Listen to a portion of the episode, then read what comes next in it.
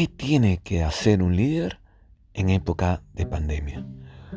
Me surgió esta interrogante ya que hemos hablado mucho del líder, del líder influencia positivamente hacia el logro de una visión previamente establecida por el equipo, por el grupo, por la familia. Pues hay situaciones como la que hemos vivido y estamos viviendo, incertidumbre total.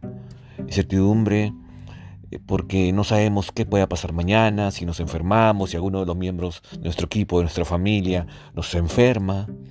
Pues, ¿qué hacer? En principio, mucha, pero mucha, y te la propongo de manera humilde, inteligencia emocional. Con tranquilidad, tomarte un espacio para la reflexión.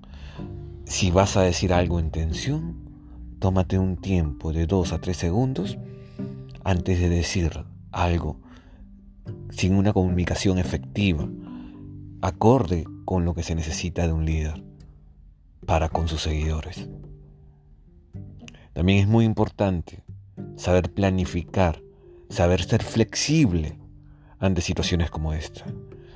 Hemos visto mucho que muchas personas han variado su giro de negocio, su giro de profesional. Y eso es importante.